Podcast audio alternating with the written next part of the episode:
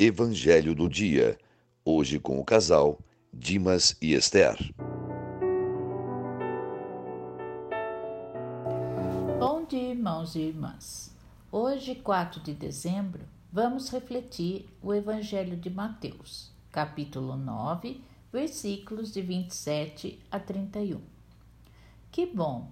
Estamos no período de preparação para o Natal, o Advento, tempo de espera espera e preparação para um acontecimento importante, o nascimento de Jesus, que vamos celebrar mais uma vez. Esse evangelho de hoje nos fala de mais um milagre de Jesus, que foi a cura dos dois cegos.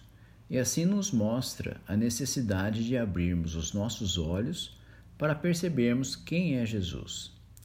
Os dois cegos gritam, vão atrás de Jesus tateando, pedindo piedade, compaixão, e Jesus mede-lhes a fé para saber se acreditam que ele pode realmente fazer aquela cura. Eles respondem: Sim, Senhor. E Jesus devolve a responsabilidade a eles: Faça-se conforme a vossa fé. Deus age assim conosco. Muitas vezes estamos como um cego, pedindo, implorando que Deus faça alguma coisa por nós e muitas vezes ele parece estar calado, distante. Surgem então as perguntas: será que não nos falta fé? Será que pedimos algo que não nos fará bem? Nessa sexta-feira, primeira semana do Advento e dia de balanço espiritual, podemos parar para meditar algumas coisas. Será que estamos levando nossas necessidades a Jesus sem medo de pedir, suplicar, insistir, mas com a fé que Ele espera de nós?